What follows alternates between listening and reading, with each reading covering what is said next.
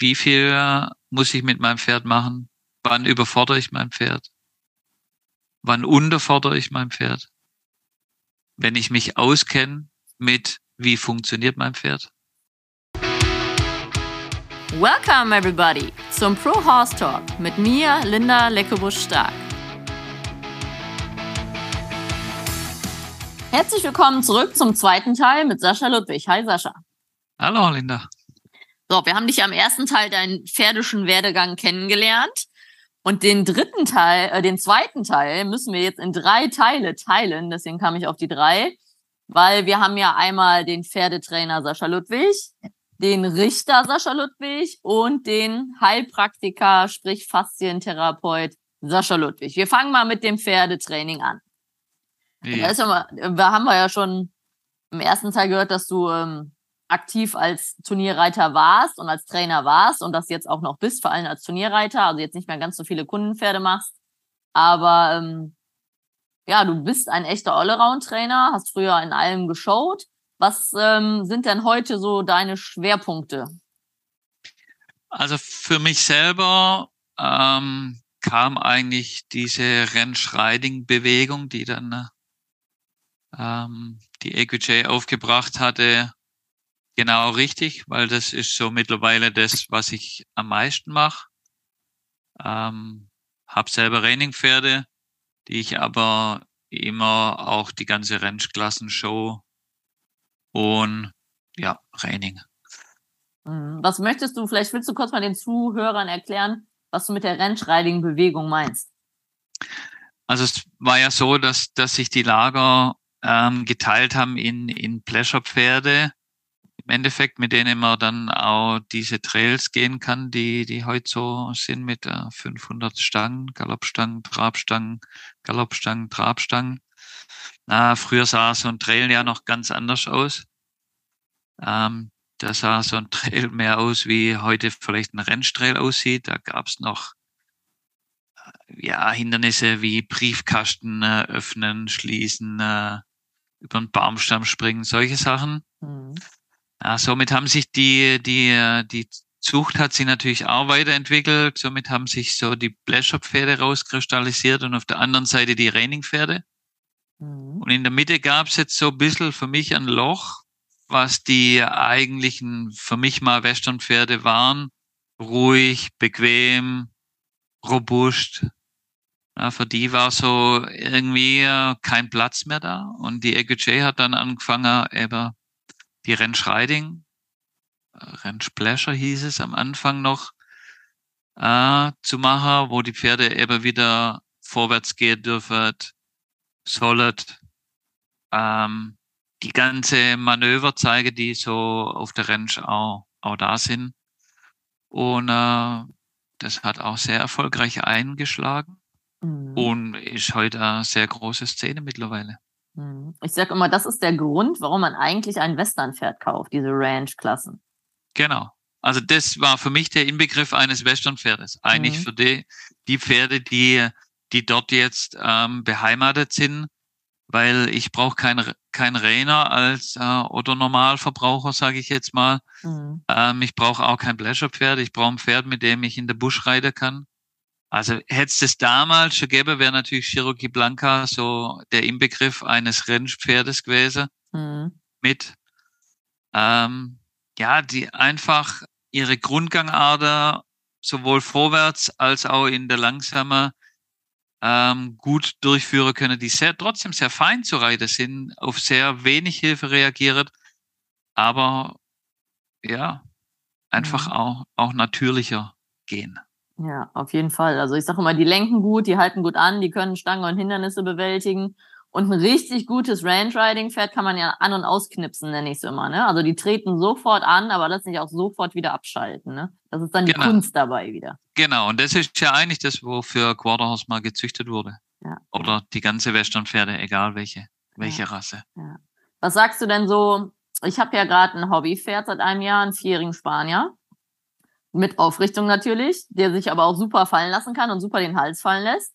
Aber was ich finde, bin jetzt hin und her gerissen. Auf der einen Seite sage ich immer, die Pferde müssen den Hals fallen lassen und erstmal durchschwingen von hinten nach vorne und erstmal Balance finden. wo natürlich viele Westernpferde sehr tief angesetzt sind und sehr tief laufen. Und auf der anderen Seite, finde ich, fehlt dann im Westernbereich manchmal dieser Teil, dass man die auch mal wieder ein bisschen hochholt und vor sich holt. Ja, ich, ich glaube, das, das ist auch so Bewegung gewesen. Also im Endeffekt sind natürlich einfach die, die, die modernen Westernpferde, sage ich mal, dafür gezüchtet, äh, muss man sagen, auch so tief laufen zu können. Und das passt zu manche Pferde. Ähm, ich will es immer gar nicht an der Halshöhe und an der Kopfhöhe ausmachen. Mhm. Für mich ist wichtig, dass, dass die Hinterhand aktiv bleibt, dass mein Pferd über den Rücken läuft. Mhm. Und die Vorwärts-Abwärts-Dehnungshaltung an sich ähm, ist für mich immer wichtig als, äh, als normal zu reiten. Und alles andere, was ich drumherum mache, ist im Prinzip nur ein Zusatz. Und mhm. da kommt es natürlich wieder drauf an. Klar, wenn ich einen Spanier habe, ah, der hat eine ganz andere Aufrichtung, die für ihn natürlich ist, mhm. die jetzt aber vielleicht bei einer, bei einer tief eingestellter Quarter, was, was einfach ähm, schon natürlicherweise viel, viel flacher läuft, mhm. ähm, unnatürlich wäre und ich mhm. nehme den Kopf nach oben raus und der Rücken mhm. ist komplett weg. Also mhm. viele verstehen auch unter Aufrichtung dann, dann was Falsches. Ne? Dann holt mhm. man der Kopf hoch, der Rücken geht weg, mhm. ähm, dann habe ich gar nichts gewonnen. Also das ist auch beim Richter so ein bisschen die Schwierigkeit, ähm, auch finde ich, äh, vor allem in der Jungpferdeklasse zu sehr, ähm, geht dieses Pferd natürlich dort unter und benutzt trotzdem noch sein, sein ganzer Körper und vor allem seine Hinterhand. Mhm. Oder ist, wurde der Kopf einfach dorthin trainiert und ich merke, das Pferd macht komplett den Rücken zu, streckt einfach nur die Nase in Dreck mhm. ähm, und es bewegt sich nichts mehr von hinten durch. Mhm. Das ist so die Schwierigkeit. Und ich finde, das kann man nicht an, an der reinen Hals- und Kopfhöhe des Pferdes ausmachen. Mhm, das stimmt. Wie gesagt, was die Veranlagung ist, was die natürliche Halte, man sieht ja gerade ganz viel, gerade die Rainer sind ja zum Teil sehr tief gezüchtet, die schmeißt du in Roundpen und die lassen den Hals wirklich extrem fallen, ne? auch zu tief, weil die einen tiefen Halsansatz haben und ein bisschen so gezüchtet sind. Ne? Ja, und weil es aber für sie trotzdem, und das sieht man ja dann, die, die bequemste Art zu laufen ist. Und, genau. und ich finde einfach, dass das Pferd sollte irgendwann die Position finden, in der es bequem das machen kann, was wir von ihm verlangen. Dann habe ich auch zufriedenes Pferd. Dann ja. habe ich ein Pferd, das seine, seine gesamte Muskulatur benutzt. Mhm. Und, äh, und ich finde, das, das sieht man dann eben am Ausdruck. Mhm. Ja, das stimmt. Also da, da gibt es kein richtig oder falsch, es ist immer individuell aufs Pferd angepasst. Genau, das ist so eine Diskussion, ah, der, die Ohrenspitzen nicht unter Widerrichthöhe und so weiter. Mhm. Die Diskussion ist schwierig, weil, weil sie eigentlich ähm, vom individuellen Pferd weggeht man wollte irgendeine Richtlinie finden, aber ähm, im Endeffekt ist doch das Pferd ein Gesamtkonstrukt und äh, das aus so viel Teile besteht, ähm, dass man jetzt nicht den einen Teil äh, an sich rausnehmen kann. Hm. Im Endeffekt ist ja wichtig, dass das Pferd im Balance losgelassen läuft, kann man ja so sagen. Genau, das ist unser Endziel. Und hm. dass ich natürlich äh, Dressurlektionen oder auch jetzt äh, die, die Lektionen Richtung die, die spanische Richtung. Natürlich mehr Aufrichtung brauche ich klar, aber ich habe auch ein ganz anderes Ziel. Mhm. Und äh, natürlich muss man sagen, auch ähm, gibt es Quarter, die, die mit ein bisschen mehr Aufrichtung sehr gut aussehen. Mhm. Und äh, dann sollte man das Pferd auch dort oben lassen. Also ich habe gar nichts gegen einen Kopf, der, der, der höher getragen wird, ganz im Gegenteil ähm, wenn ich, wenn ich sehe, das Pferd läuft super von hinten durch, perfekt. Das ist mhm. genau das, was man, was man wollen. Die ja, Balance find, muss stimmen. Ne? Genau, das sieht man halt bei der Kauhauslinie so ein bisschen. Ne? Die haben auch so ein bisschen mehr Halsaufsatz gefühlt, die haben nicht diese geraden Oberhälse und so. Und die kommen einfach ein bisschen mehr nach oben raus. Ne? Also, aber da muss man einfach gucken, was bringt das Pferd mit und wie kann man es fördern. Genau, und das liegt ja schon auch an der Sache. Wenn ein Kauhaus muss natürlich mehr Vorausblick haben, wie jetzt ein Rainer oder oder ein anderes Pferd. Mhm. Ähm, und somit kommen natürlich in der Linie auch mehr Aufrichtung. Und klar ist ja so ein Kauhaus, ähm, guckt auch zum Rind. Das mhm. heißt, automatisch ist der Kopf höher. Ja, ja. Und aber man sieht auch in der Dreiberg, die laufen im Endeffekt auch mhm. ähm, flach und, und locker. Mhm. Ja, wir haben jetzt tatsächlich äh, schon einige Cross gemacht, Pleasure mal Raining. Weil Ja, ich finde, Pleasure-Pferde kommen zwar tief unter den Schwerpunkt und sitzen gut, haben aber keine Aktivität in der Hinterhand mehr. Also die sind einfach nicht fleißig aus dem Hinterbein. Und die Rainer fehlt natürlich so ein bisschen zum Teil an Eleganz und lange Beine und ein bisschen erhabenes Gangwerk. Ne? Was sagst du da dazu? Also ich, ich denke mal ganz gerne im Schubladen im positiven Sinne, um das dann aufzuklären, dass man nicht in Schubladen denken sollte. Ja, also vom, äh, vom Grundgedanke ist das äh, natürlich richtig. Und ähm, man sieht ja auch, dass natürlich jetzt in den ganzen Bläscherlinien auch der Genpool immer viel, eng, viel zu eng wird. Mhm. Und, und somit brauchen wir ja ähm, irgendwo wieder, wieder anderes Blut rein. Klar, man hat es ja mit Vollblüter probiert. Ähm, aber durchaus sind da äh, gute Reining Kauershengste. Früher hat man Dogomos eingekreuzt, also auch, auch Cutting, Cutting-Pferde. Und äh, gemacht hat man das eigentlich schon immer wieder. Mhm. Und äh, ich denke äh, schon, dass das auch ähm, eine gute Sache ist, vor allem um ja einfach die, die Defizite wieder, wieder auszugleichen. Weil irgendwann kommt man ja in jeder Zuchtrichtung an, an ein gewisses Limit, äh, wo wieder Umkehr stattfinden muss. Und Mhm. dann braucht man natürlich wieder andere Dinge, die man einkreuzen kann. Ähm, wobei das natürlich klar kann aus Negative ins Negative durchkommen. Das wissen wir alle. Wenn Zucht so einfach wäre, ähm, könnte mir das alle ganz gut. Ähm, aber auch da muss ich natürlich ähm, die positive Sache zusammentreffen. Ne? Mhm. Was macht denn für dich ein gut gerittenes Pferd aus? Sagen wir mal, du reitest für einen Kunden ein Pferd Probe.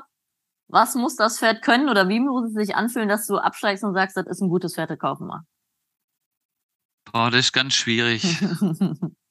Weil ich habe in letzter Zeit viele Pferde gekauft, die ich äh, meinem Kunde nicht verkauft hätte, mhm.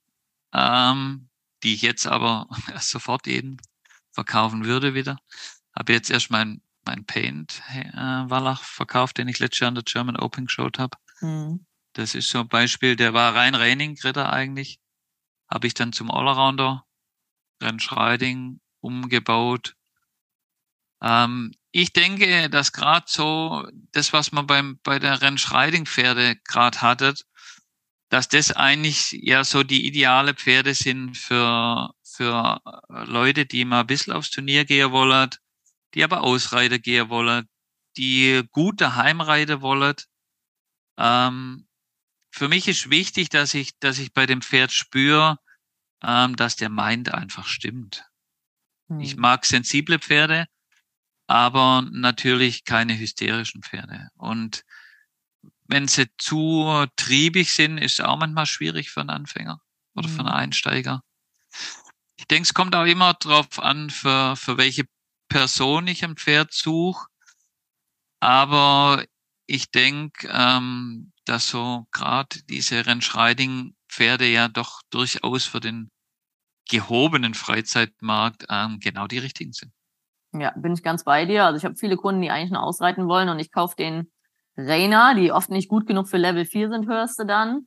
Aber die lenken gut, die laufen einhändig, die kennen ihren Job, die galoppieren weiter, wenn du angaloppierst, du musst nicht die ganze Zeit das Bein dran haben und so. Die haben einfach eine gute, solide Grundausbildung, im Idealfall schon einhändig und sind einfach zu bedienen, gerade für den Breitensport. Ne? Ja, genau. Und das sind auch die Pferde, die ich äh, dann auch locker in der Rennschreiding-Show könnte. Mhm. mhm. Und natürlich auch Training, klar. Äh, Man muss immer gucken, für welches Level. Äh, Wie Mhm. du sagst, wenn, wenn ich natürlich ein Level 4, 4 Pferd suche, ähm, ist das was ganz anderes. Ähm, ich fahre im Alltag ja auch kein Ferrari. Mhm. Würdest du denn sagen, dass äh, Ranch Riding einen Rainer besser macht? Auf dem Turnier auch? Also für mich schon. Vor allem, glaube ich, macht's den Rainer haltbarer. Mhm. Ähm, weil man muss ja doch sagen, so ein Reining-Pferd muss so in gewisser Weise ein bisschen, ich, das ist schwierig zu sagen, aber eher ein bisschen dumm sein, sage ich jetzt mal. Weil ja in der Reining haben ja zwar äh, sehr viele Pattern, aber durchaus sind immer die gleichen Manöver. Das Mhm. heißt, eigentlich weiß das Pferd, ich komme in die Halle rein. Ähm, irgendwann wird gedreht, irgendwann wird gestoppt, irgendwann gibt es Speed Control und den Wechsel gibt's immer bei X. Mhm. Das heißt, ähm, da Pferd zu finden, was mir das nicht vorausnimmt, trotzdem aber weich genug ist, dass es dann doch das auf leichte Hilfe macht, mhm. ähm, ist sehr schwierig. Und ich finde schon, dass, dass meine Trainer, die ich dann auch Rennschreiding Show, einfach auch wissen, okay, es kann mal in die Halle reingehen und hier wird getrabt oder schneller mhm. getrabt oder mhm. ähm, mal nur ein Turn macht oder mhm. solche Dinge. Und ich glaube, dass, dass es die, die Haltbarkeit einfach auch verlängert. Mhm. Ja. Es ist immer die Kunst, dass die Pferde mitdenken, aber zuhören. Das ist ja das, was wir uns wünschen. Ne? Die einen denken zu viel mit und hören nicht mehr zu und greifen vor. Und die anderen hören einfach gar nicht zu und äh, dann kommt die Hilfe auch nicht durch. Ne? Ja, dann sind sie auch zu spät. Ja, ja. Also, und, und das sind die, die Pferde, die man eigentlich dann auch lange im Sport sieht. Die anderen, die haben mal so ein Highlight, zack, da hat alles funktioniert. Mhm. Aber durchaus die Pferde, die man lang, lang, lang, damals auch zum Beispiel Olena Sembecher, der ja wirklich lang im Sport ging, mhm. ähm, das sind die Pferde, die sensibel sind, aber trotzdem noch, noch zuhören. Ja. Mhm. Ja, also das perfekte Pferd gibt's ja nicht. Man würde sich gerne immer ein Pferd konfigurieren, ne? Das Talent von dem einen, den Look von dem anderen, den Galopp von dem, ne? Also ich mag auch eher die sensiblen Pferde, die mitdenken. Aber die sind am Turnier natürlich am Anfang nicht einfach, weil du an der Pylone stehst und die fragen die schon fünf Dinge. Im Gegensatz zu den Dummen, die stehen einfach an der Pylone und warten, bis du sagst, was sie tun sollen. Ne? Das ist echt, ähm, da kann man Pferde schon in verschiedene Gruppen packen, finde ich. Ja, genau. Und, und somit ist natürlich auch, auch die Frage von vorher, was ich für Pferde suche für, mein, für Besitzer mhm. oder für, für Leute, die, die, für die ich ein Pferd kaufen mhm. will, ähm, muss man da natürlich auch gucken, was, was braucht der, was kann der schon. Mhm. Und macht aber auch den Reiz aus natürlich, ähm, dass so viel verschiedene Pferde gibt. Mhm. Das Richtige für, für die Person zu finden. Mhm. Ja, das stimmt.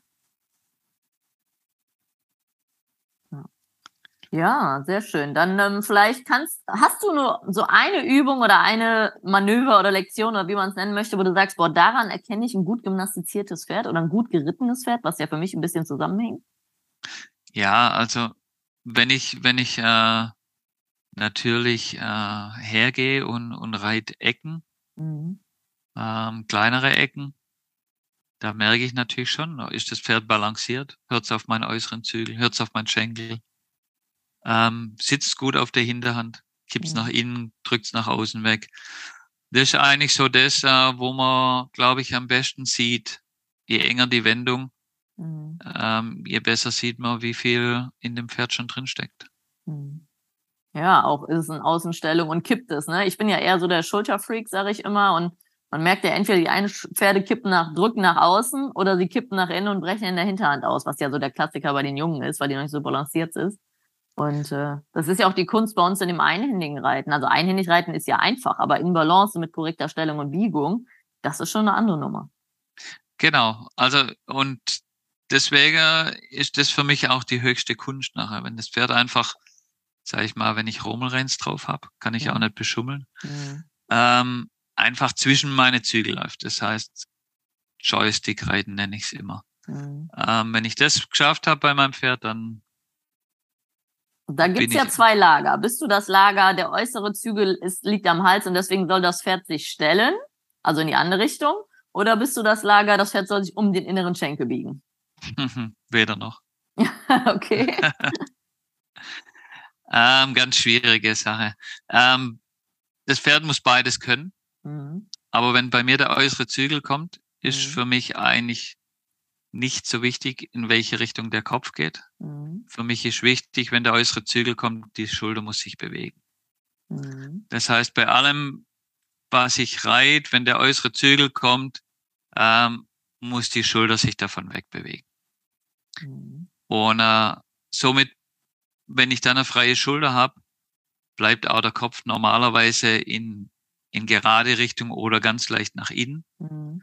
Ein Pferd, was korrekt über die Schulter abbiegt, äh, guckt in dem Sinne dann nicht mehr nach außen. Mhm, mhm, okay. Ja. Und dann muss man auch sagen, natürlich kommt es auch immer auf, auf die Konstitution vom Pferd drauf an. Da habe ich ein großrahmigeres, längeres Pferd. Klar brauche ich ein bisschen mehr Biegung. habe ich so einen kleinen, kurzer, kompakter.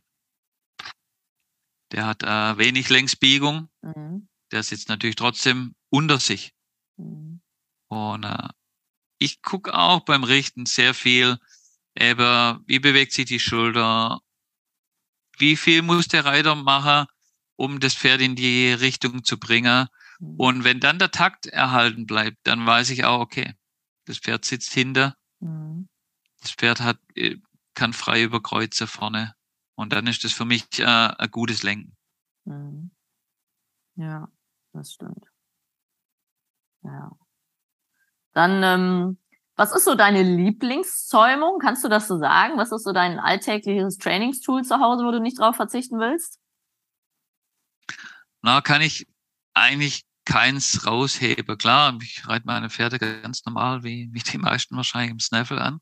Mhm. Ich reite auch gern mit Bosa. Mhm. Äh, Finde auch, wenn ein Pferd schon, schon gut am Bosa läuft, muss es auch sehr balanciert sein Mhm. und auch in dem Fall sehr gut über den äußeren Zügel gehen, Mhm. ähm, weil das fällt mir am Bosa im Endeffekt nachher. Und ähm, dann äh, stelle ich eigentlich meistens um auf ein kleines Correction. Ich reite sehr viel mit äh, ungebrochene Gebisse. Ähm, da ich meine Pferde sehr schnell eigentlich auch einhändig reite. Was heißt denn ungebrochene Stange oder so Meilerbiss? Genau, Stange, ja. Okay. Ja.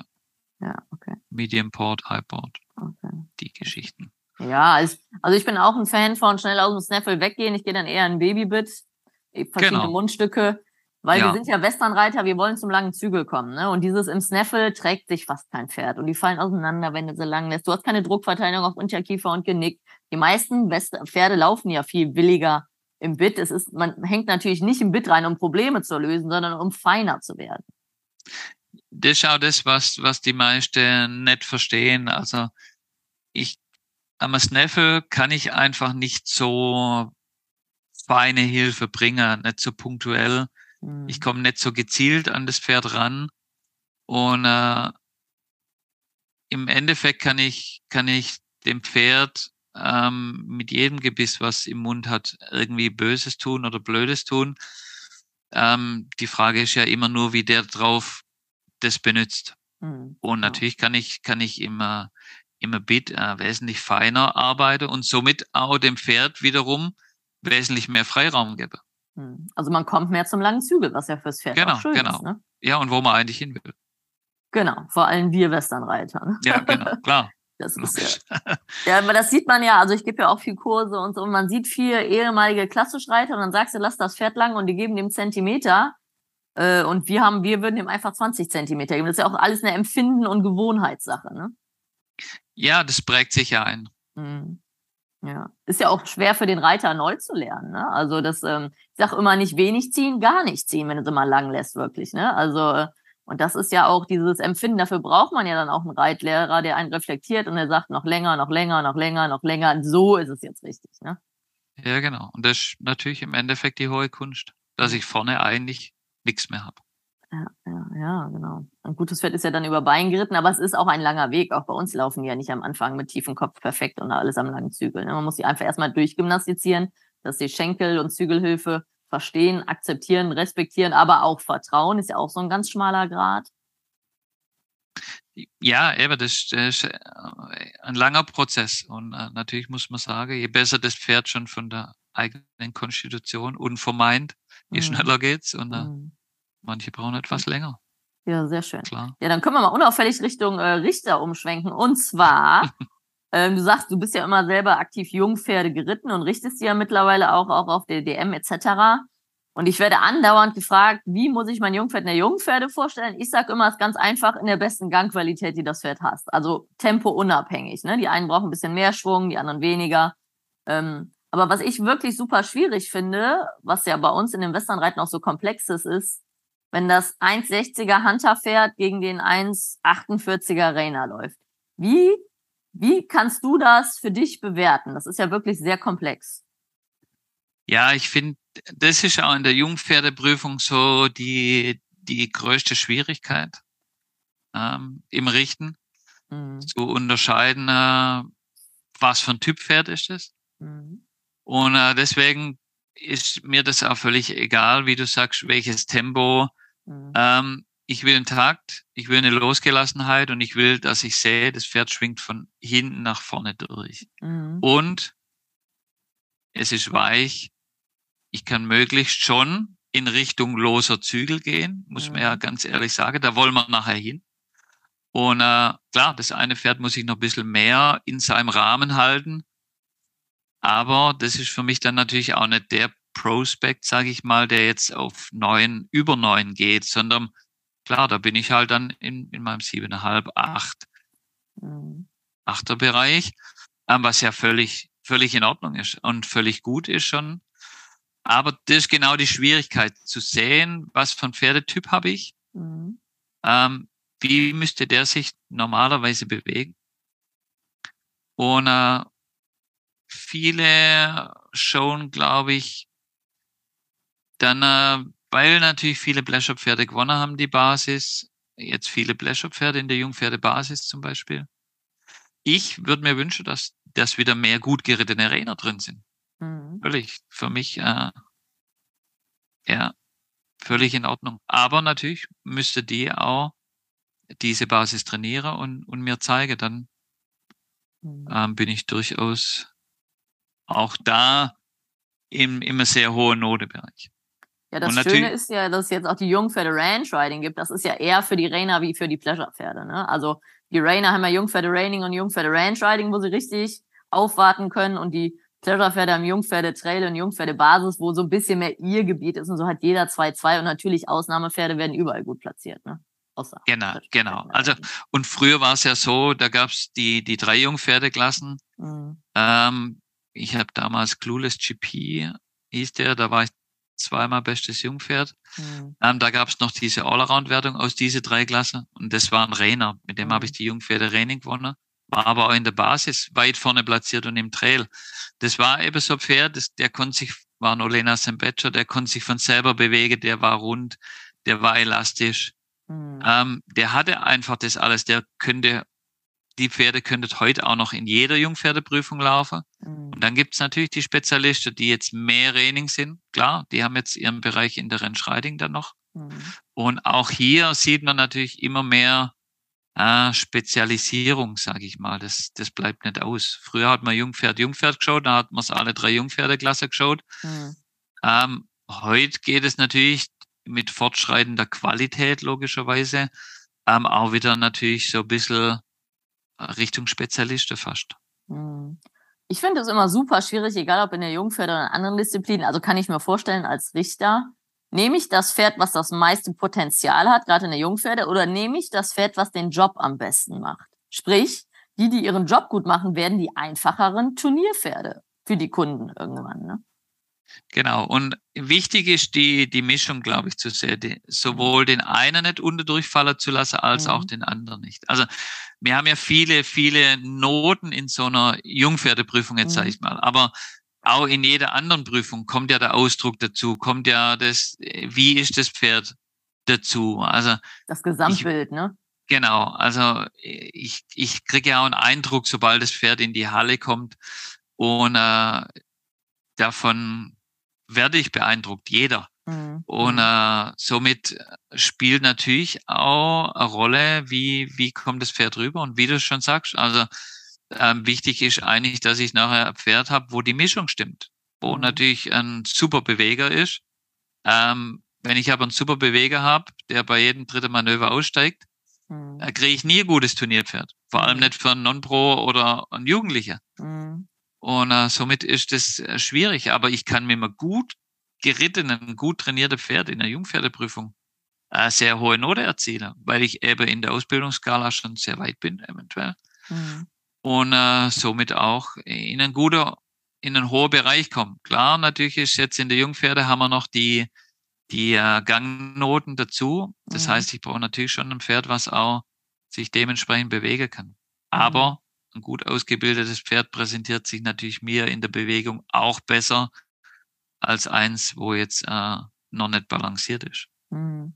Ich sage auch immer meinen Kunden oder Leute, die mich fragen, dass man die Übergänge begleiten soll. Sprich, das Jungpferd, wir haben jetzt, ich fahre jetzt nächste Woche aufs Turnier mit vier Vierjährigen, die waren noch nie auf dem Turnier, die sind natürlich noch sehr grün. Das heißt, ich mache da keine Spielchen. Bevor ich die angaloppiere, stelle ich die durch, rahme die ein, begleite die. Und wenn ich im Galopp merke, die entspannen sich, dann kann man die auch mal lang lassen. Und das ist, glaube ich, die Kunst, die Übergänge zu betreuen, das Pferd einzurahmen. Das Pferd gibt willig nach aber dann auf dem Zirkel auch mal die Hand vorzugeben, das Pferd abstrecken zu lassen und dem Richter zu signalisieren, der reißt den Kopf nicht hoch und der rennt auch nicht weg. Ne? Das ist diese Gratwanderung. Die einen lassen die auseinanderfallen und reiten am durchhängenden Zügel und die anderen schnallen die übertrieben gesagt zusammen und man weiß gar nicht, ob das Pferd durchlässig ist, wenn es mal lang lässt. Ne?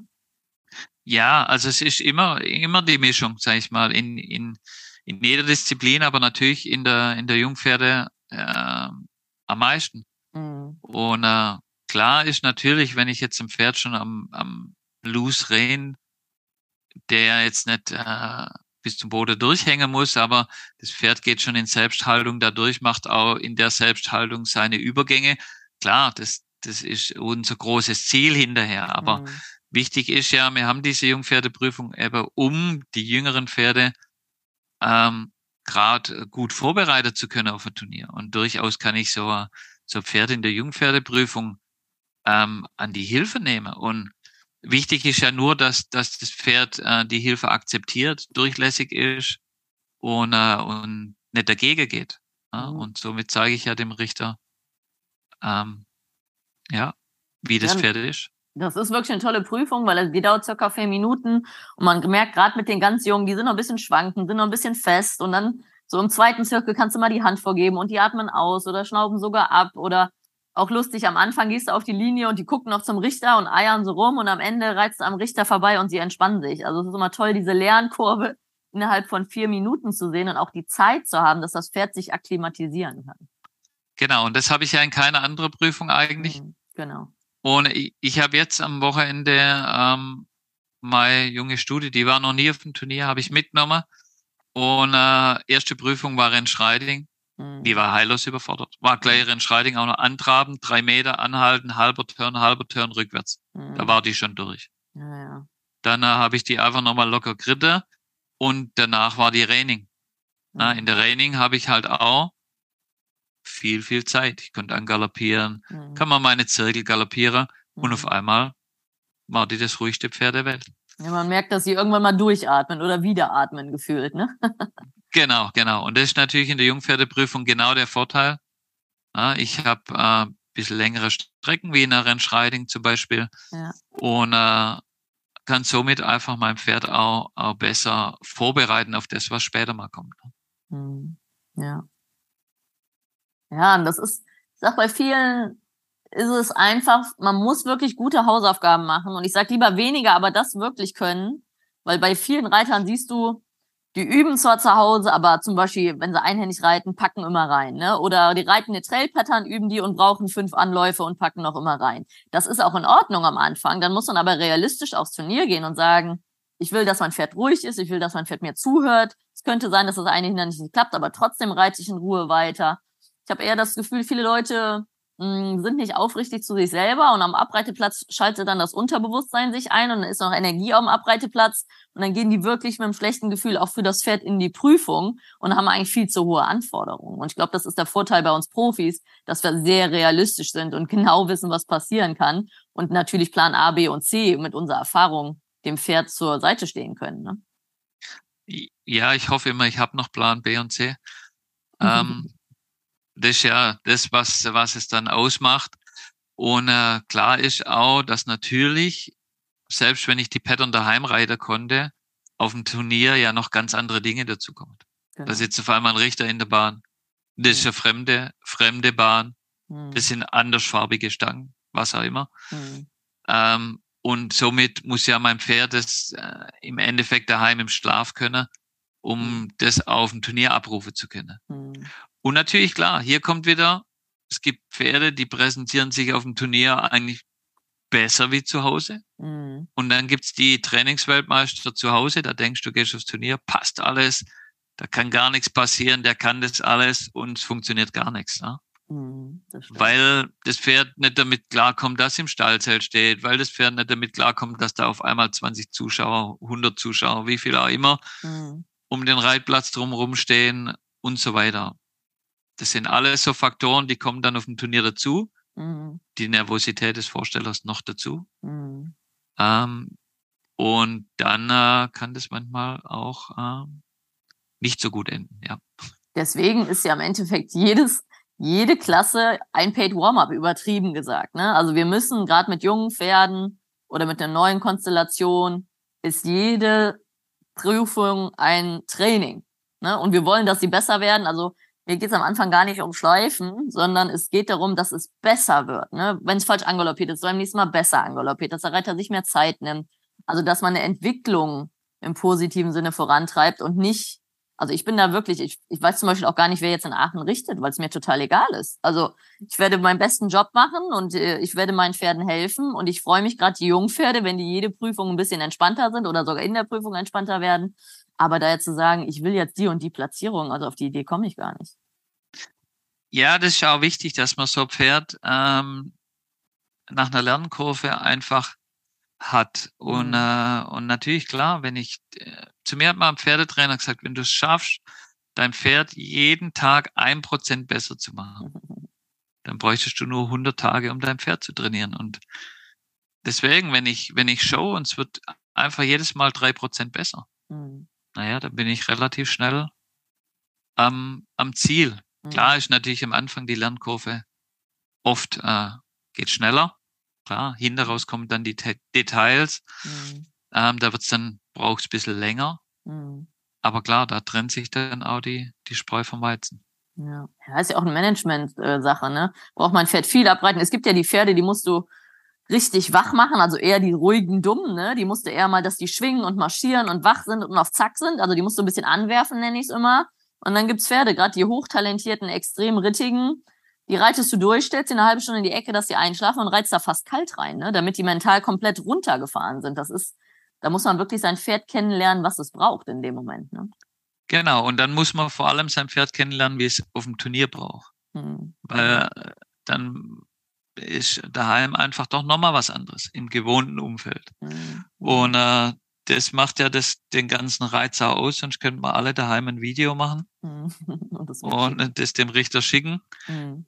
Ähm, klar, dann könnte er auch schön von der beheizten Stube äh, das Ganze richten, wäre manchmal auch nicht so schlecht. Aber das funktioniert ja so nicht. Das macht ja auch den Reiz aus. Und ich finde einfach, wenn ich, wenn man das schafft, den genau richtigen Zeitpunkt zu erwischen, ähm, dass mein Pferd noch nicht müde ist, dass es mental noch da ist, dass es aber schon so müde ist und dass es mir zuhört. Mhm. Ähm, wenn ich, wenn ich das schaffe, dann bin ich eigentlich immer happy, egal was hinterher dabei rauskommt. Mhm, genau. Weil das sind einfach die Prüfungen, da reitet man mit einem super Gefühl durch, hat die nicht durchbeschummelt. Ähm, und das ist für mich das Ziel im Endeffekt. Mhm.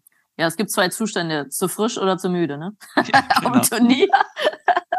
Ja, und nach Was? müde kommt oft doof. Ja, ja, genau.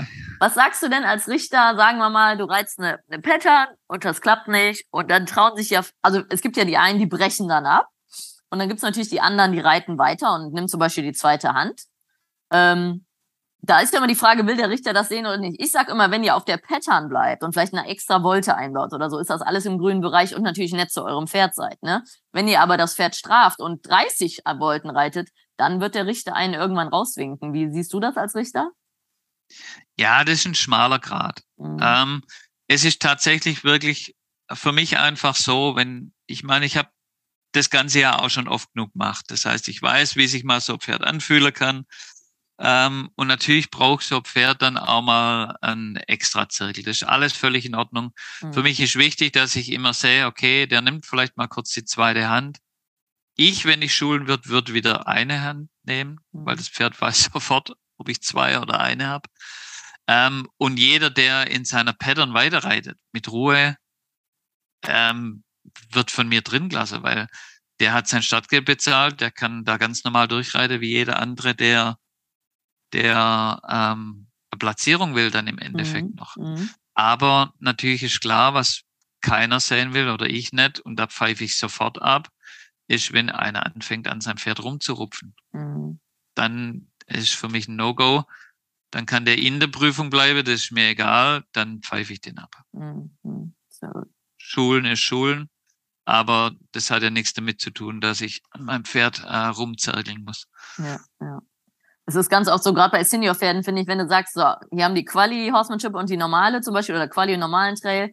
Und im normalen Trail, wenn irgendwas nicht klappt, dann schule ich in Ruhe, sage ich immer. Ne? Das heißt, ich mache das einfach nochmal oder lass die extra lang stehen oder irgend sowas, ne? Oder halt die mal vor der Stange an, wenn ich merke, die sind gar nicht da. Aber so ganz Piano, also korrigieren, nicht strafen, ganz schmaler Grad. Aber oft, wenn du dir das vornimmst, reitet man so gut selber, dass genau. man es gar nicht braucht. ja, das ist so. Ne? Das ist, ähm, das ist ja auch die Kunst. Ich finde, die einen sitzen wie eine Salz- oder Zuckerpuppe drauf, sitzen schön drauf, aber reiten nicht. Und die anderen reiten, aber showen nicht. Das ist ja auch so ein schmaler Grad, ne? Ja, und das macht auch den Reiz aus. Also es gibt sowohl als Reiter natürlich Showtypen, Mhm.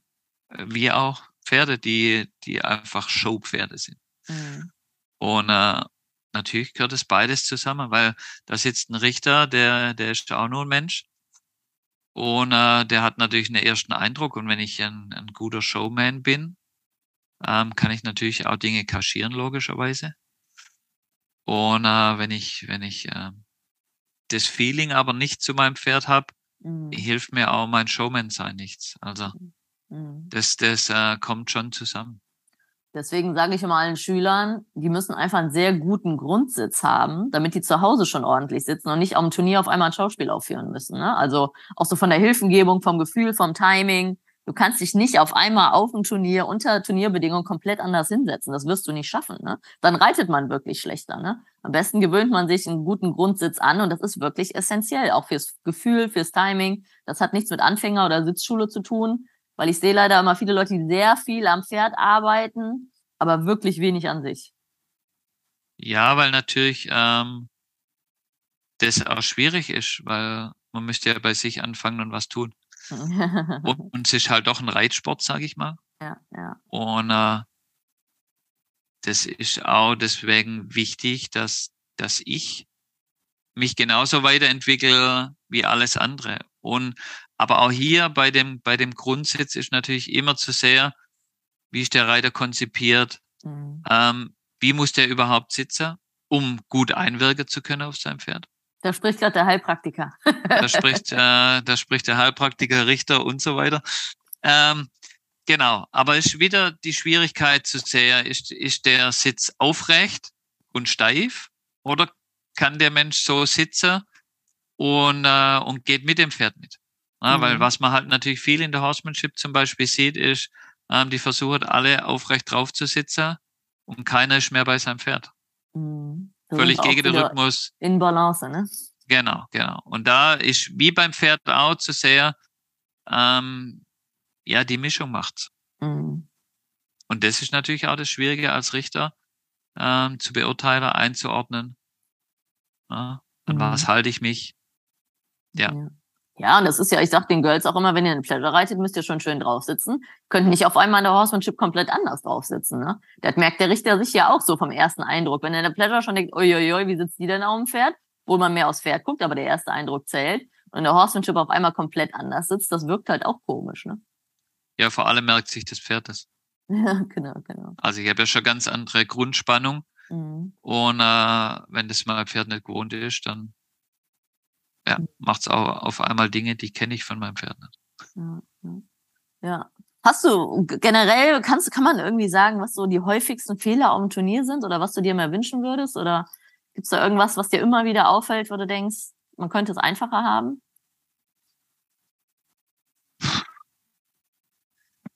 Was die häufigsten Fehler sind? Ja, viel ist einfach auch der Nervosität geschuldet, logischerweise. Mhm. Man nimmt, man zieht zu viel, zu schnell an sein Pferd. Mhm. Ja. Auch natürlich der Pattern geschuldet dann nachher, logischerweise. Ähm, wenn halt alles so schnell nacheinander kommt. Äh, Rennschreiding hat man so schön draußen trainiert. Jetzt geht es auf einmal innerhalb von drei Sekunden kommt die nächste Gangart. Ähm, da sind die meisten oder sind viele oft halt überfordert und denken nicht voraus. Das Mhm. heißt, die sind immer bei dem, was momentan stattfindet. Eigentlich muss ich aber schon beim nächsten sein. Und Das sieht man viel, wenn man dann auf die Pattern konzentriert ist, dass man eigentlich auf Fehlern nachhängt, die davor passiert sind. Mhm. Und, und das zieht sich durch die ganze Prüfung dann durch. Mhm. Und äh, jetzt in der Rennschreiding zum Beispiel habe ich meistens zwölf Manöver. Also mhm. von daher, wenn ich mal einen schlechten Schritt hatte, dann ist das halt so. Mhm. Kann ich trotzdem nur 76 kriegen. Naja, stimmt. Also von daher ist, und auch in der Horsemanship, wichtig ist ja im Endeffekt, wie reagiert der Reiter, wie geht er mit dem Fehler um, der passiert ist. Mhm. Ähm, manche lassen sich davon komplett aus dem Konzept bringen, dann geht gar nichts mehr. Und manche mhm. reitet einfach weiter, sagen, ja gut, der Fehler war gerade. Ähm, jetzt mache ich nochmal plus, plus, plus, plus, plus. Da bin ich auch platziert. Mhm. Ja, das ist eigentlich, eigentlich das häufigste, was man sieht, dass die Menschen mental dann auch abbrechen, sobald was nicht so läuft, wie sie sich das vorher vorgestellt haben. Mhm. Ja, das ist, glaube ich, auch wieder der Vorteil bei uns Profis, da wir schon viel erlebt haben, was nicht geklappt hat. können wir dann auch einen Haken dran machen und einfach den nächsten Übergang organisieren, ne? Genau, darum geht's. Das macht ja die Erfahrung dann nachher aus. Ja. Ja, genau. Also manche brechen halt ab, obwohl sie gar nicht hätten abbrechen müssen. Oder auch selbst wenn sie weiterreiten, die sind dann mental so äh, irritiert und das Pferd auch, weil das Pferd merkt, das hat was falsch gemacht. Ne? Und äh, genau. ich, ich sage immer in der Ranch Riding, sagen wir Mitte kurze Seite ist der Übergang äh, zum Galopp. Dann sage ich immer, mal dir ein Kreuz, eine Pferdelänge davor, wo du das Küsschen gibst. Also man hat ja eigentlich immer den Fokus auf die nächste Linie, auf den nächsten Übergang. Ne? Genau, und ich muss ja immer die Reaktionszeit mit einberechnen, die von mir und die von meinem Pferd. Ja. Genau. Das muss ja auch irgendwann ankommen. Ja. ja, die meisten sind dann viel schneller auf einmal auf dem Turnier mit ihren Hilfen. Ja. Ähm, und das sind einfach so Dinge, die, die merkt man. Und die machen eben dann den, den guten Showman aus, der auch mal ein Pferd, was ein bisschen schwieriger ist, ähm, dann durch so Prüfung durchschippern können. Ja, ich sage immer allen, gerade im Trailtraining und so, wenn das Pferd im Trailtraining schon leicht nervös ist, ne, sehr rückwärts, seitwärts Stangen und so, auf dem Turnier ist es doppelt so schnell, sage ich immer. Deswegen müssen, müssen sie es richtig langsam üben zu Hause. Ne? Genauso wie zu viel Risiko gehen ist ja auch so die Frage. Zum Beispiel Ranch Riding DM Vorlauf, da sind 80, 90 Leute drin, da musst du Risiko gehen, aber du musst dir die Penalties sparen. Und das ist ja auch so eine Kunst zu sagen, okay, mein Pferd ist heute ruhig, jetzt ist er locker, dann kann ich ihn richtig schicken im Galopp oder okay, der ist zu wach da mache ich mal nur Halbgas im Extended Galopp. Das ist ja wirklich alles situationsbedingt, ne? Ja, und, und das macht eigentlich, finde ich, auch so Rennschreiding aus, weil ich mhm. habe natürlich auch, auch Stärken und Schwächen an meinem Pferd. Mhm. Und äh, die Stärken so zu präsentieren, dass ich eben plus eins oder plus anderthalb kriege. Mhm. Dann kann ich auch bei den anderen Manöver mal eine Null haben, hier noch Null. Ja. Ähm, kommt trotzdem auf mal 74 oder wo auch immer. Ja. Klar ist natürlich, wenn ich einen Go-Round habe mit 90 Stück, ähm, ja, da bleibt nicht mehr so viel taktieren. Aber auch da, wenn ich es übertreibe in, in, in, in einer Sache, die mein Pferd nicht gut kann, mhm. mache ich es mir eher schlechter als, als besser. Also ich mhm. finde äh, deswegen die Rennschreiding, wenn es schöne flüssige Pattern sind, auch sehr gut zu taktieren. Mhm. Ja. ja. Was ist denn, du hast gerade plus anderthalb gesagt. Also, das ist das Schöne auch an der Ranch Riding, dass man da gefühlt mehr plus. Generell habe ich sowieso das Gefühl, dass die AQHA-Richter mehr plussen wie die EWU-Richter. Ähm, mhm. Weil diese Plus, also Plus eins sieht man ja mal zwischendurch, aber Plus anderthalb habe ich in meinem Leben, glaube ich, erst einmal auf meinem Scoresheet gesehen. Oder generell. Also Plus anderthalb, sage ich immer, muss ja das fliegende Einhorn sein. Ja, also ich habe die äh, Maturity was in mhm. Aachen gewonnen mit, äh, mit meinem SR Curidium und da hatte ich eine 80,5 mhm. und da hatte ich plus anderthalb. Mhm. Und äh, was musst du ist, dafür tun? Fragen wir mal ge so. Genau, für mich ist, ist einfach so, was, was man als Richter oft vergisst, ist, dass plus anderthalb nicht heißt, dass es nicht besser geht. Sondern plus anderthalb ist einfach sehr, sehr, sehr gut. Mhm. Ja, das kann trotzdem sein, ein anderer kann das noch mal einen Tick besser. Trotzdem muss ich diesen Range ausnutzen. Das ist das, was mir manchmal so ein bisschen fehlt, mhm. dass, dass dieser Range von minus anderthalb bis plus anderthalb ausgenutzt wird, weil so kriege ich die Pferde einfach viel besser auseinander. Wenn ich mhm. nachher 40 Stück bei 69,5 habe, hilft mir das mhm. nichts. Mhm. Und plus anderthalb ist für mich jetzt im, zum Beispiel, nehmen wir der Extended Trot her. Mhm. Ähm, wenn ich, wenn ich sehe, der Reiter geht in Leichtrab oder steht hin, ganz egal. Der, der braucht wenig Hilfen dazu. Das Pferd macht eine Rahmenerweiterung, kommt trotzdem wahnsinnig von hinten. Ich sehe die Lenkung kaum. der sitzt hin, sagt, das Pferd kommt wieder zurück, das wäre plus anderthalb. Mhm. Wenn es natürlich der dementsprechende Beweger ist, das ist klar. Mhm. Ähm, aber man muss einfach honorieren, wenn das Pferd wirklich, und das wollen wir ja im Western reiten, mit möglichst wenig Hilfengebung funktioniert. Mhm. Also ich hatte die plus anderthalb hier, das waren ähm, Extended Trotz Serpentinen. Mhm. Und äh, ich habe im Prinzip nur über Gewichtshilfe konnte ich den durch die Serpentine reiten. Mhm. Ähm, der Zügel war immer lang, die Hand war immer vorne mhm. ähm, und dann war es halt plus anderthalb. Mhm. Und mhm. ich denke schon, dass man oft dazu tendiert, das ging mir in der Anfangszeit meines Richtens bestimmt auch so, ähm, den Fehler in dem Manöver zu, schnell zu sehen. Mhm. Aber das, das Gute, naja, dann, ja, gut war es halt plus halb. Mhm. Ja, Aber ja, genau. das Problem ist, dann unterscheide ich den nicht weit genug von, von äh, Durchschnitt, sage ich mal, eine Null. Mhm. Und, äh, aber das macht natürlich auch die Erfahrung des Richtens dann nachher aus. Und klar muss man sagen, ähm, ich weiß auch, wie schwierig so ein Manöver zu trainieren ist. Mhm. Weil ich habe die Manöver alle schon geritten. Mhm. Und äh, somit ähm, weiß ich, wie lange ich an der Plus anderthalb trainiere. Mhm. Und wie du auch sagst, man macht ja eine Flasche Sekt auf, wenn man, wenn man mal eine kriegt. Mhm, mhm, auf jeden Fall. Das ist ja, da können wir mal kurz bei dem Extended Range Riding bleiben, finde ich ganz schön. Man darf ja alles. Man darf stehen, sitzen, leicht haben. Und ähm, also mein Empfinden ist zum Beispiel, meine, meine alten Senior ich stelle mich hin, die treten schon an von selber. Ne? Ich muss da nicht viel treiben. Ich glaube, dann reicht's ja, wenn die quasi nur 80 Prozent antreten, anstatt voll Vollgas, aber mit unsichtbarer Hilfengebung, anstatt ich treibe wie der Teufel, hab aber Vollgas. Das ist ja wieder, geht ja wieder um die Harmonie. Ne? Genau, und, und das ist auch gerade so ein bisschen eine Gratwanderung in der Rennschreiding. Mhm. Man sieht halt, jetzt gibt's viele, viele Pferde, die das gehen. Ähm, wie ich finde, man muss wieder zurück zu dieser Smoothness, sage ich mal. Mhm. Ähm, nicht dieses aggressive, schnelle, weil das hilft mir in meinem Rennalltag auch nicht. Ich brauche ein Pferd, was einfach willig auf mich reagiert. Mhm. Und ich kann mir keinen Abtreiber, ähm, wenn ich neben der Kuhherde herreit. Mhm. Das heißt, ich brauche wirklich, wie du sagst, ein Pferd, ich stehe langsam in die Bügel und wumm, geht's los. Ja? Mhm das ist das, was, was ich gern honoriere wird in der, in der Rennschreiding und was ich auch gern sehe wird, dass einfach diese, diese Hilfengebung eben nicht zu sehen ist. Mhm. Das wäre wär das. Das war jetzt auch, ich habe ein Seminar oder ein Online von der EBU Trainerfortbildung Schulung geguckt. So, das war ein schwieriger Satz. ähm, ja. Da ging es um die Ranch Pleasure, also die Ranch Rail. Ja. Ähm, und da ging es auch um softe Übergänge. Und ich habe mir jetzt so für mich entschlossen, und da hätte ich gerne mal dein Feedback, dass man den Extended Trot in der Range Rail im Leichttrab macht. Weil sind wir mal ehrlich, wenn wir in Aachen drei Runden Extended Trot im Stadion reiten müssen, dann ist das eigentlich unnatürlich zu stehen, oder? Ich meine, da gibt's auch kein richtig oder falsch, aber das wäre doch theoretisch in Ordnung, wenn ich es im Leichttrab mache, oder?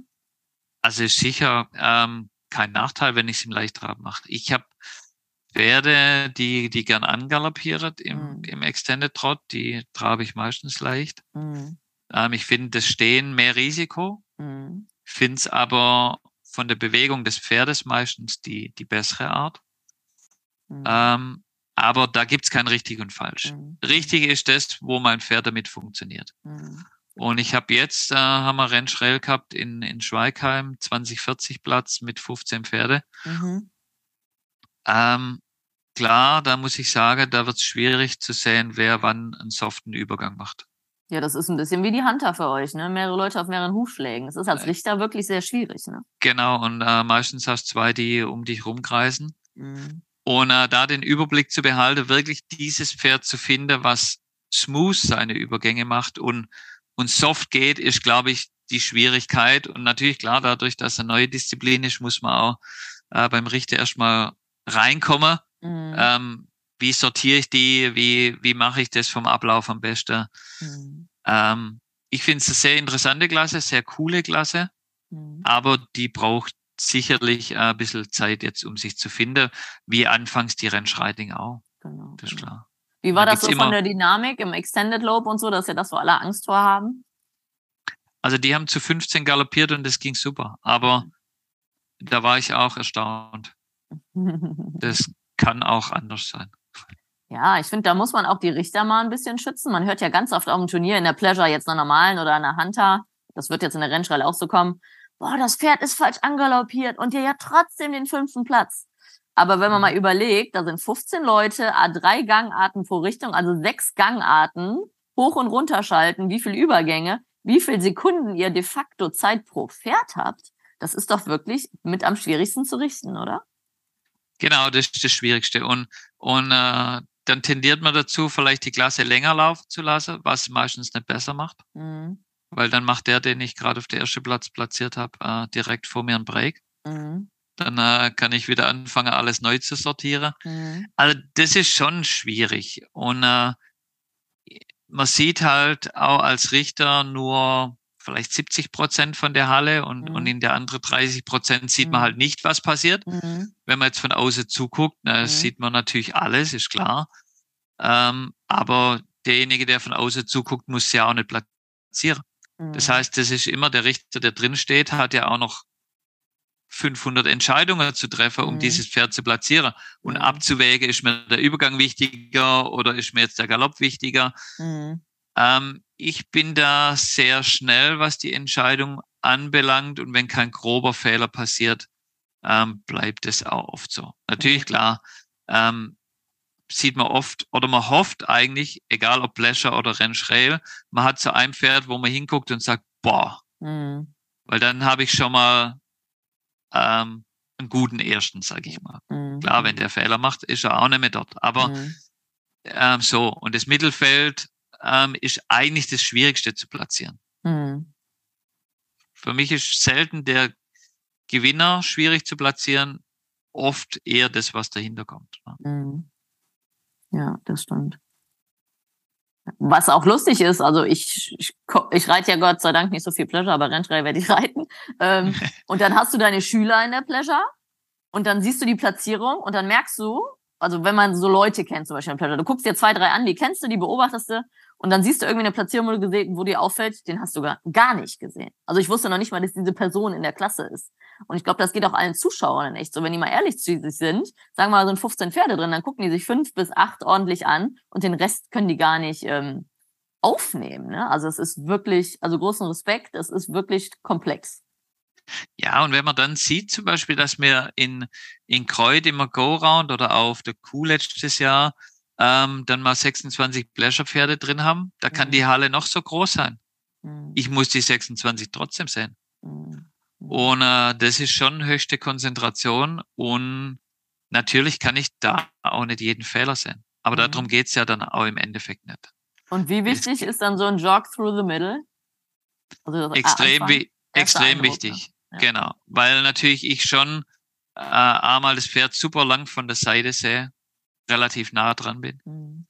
Und äh, somit auch schon viel, viel von der Bewegung ähm, sehe. Mhm. Und dann andersrum, wir hatten äh, in Aachen Hunter Trot in das Pferd von meiner Schwester aus dem Warm-up bekommen und so einen Sprung beim Trott in angaloppiert, also durch die Tür quasi.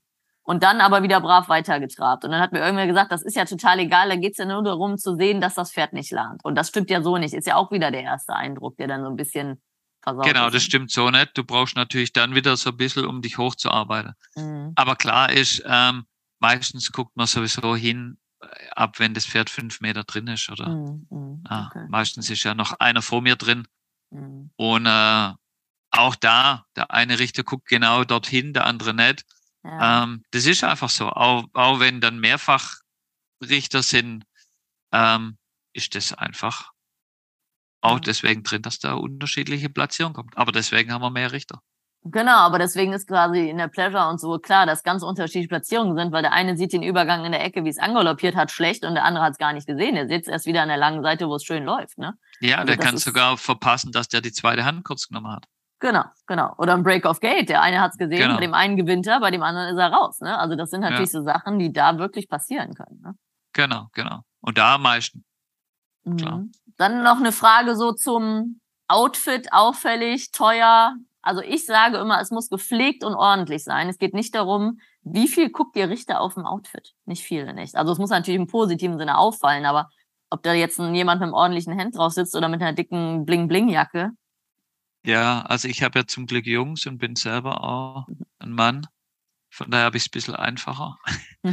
aber also ich finde natürlich, es, es soll gepflegt sein, aber mhm. mir ist nicht wichtig, dass, dass jetzt jemand eine Showbluse anhat oder mhm. da 500 Strasssteine drauf sind. Mhm. Ähm, das geht mir so, das weiß ich nachher auch gar nicht mehr. Mhm. Ich weiß aber, wenn es einfach gar nicht zusammenpasst hat.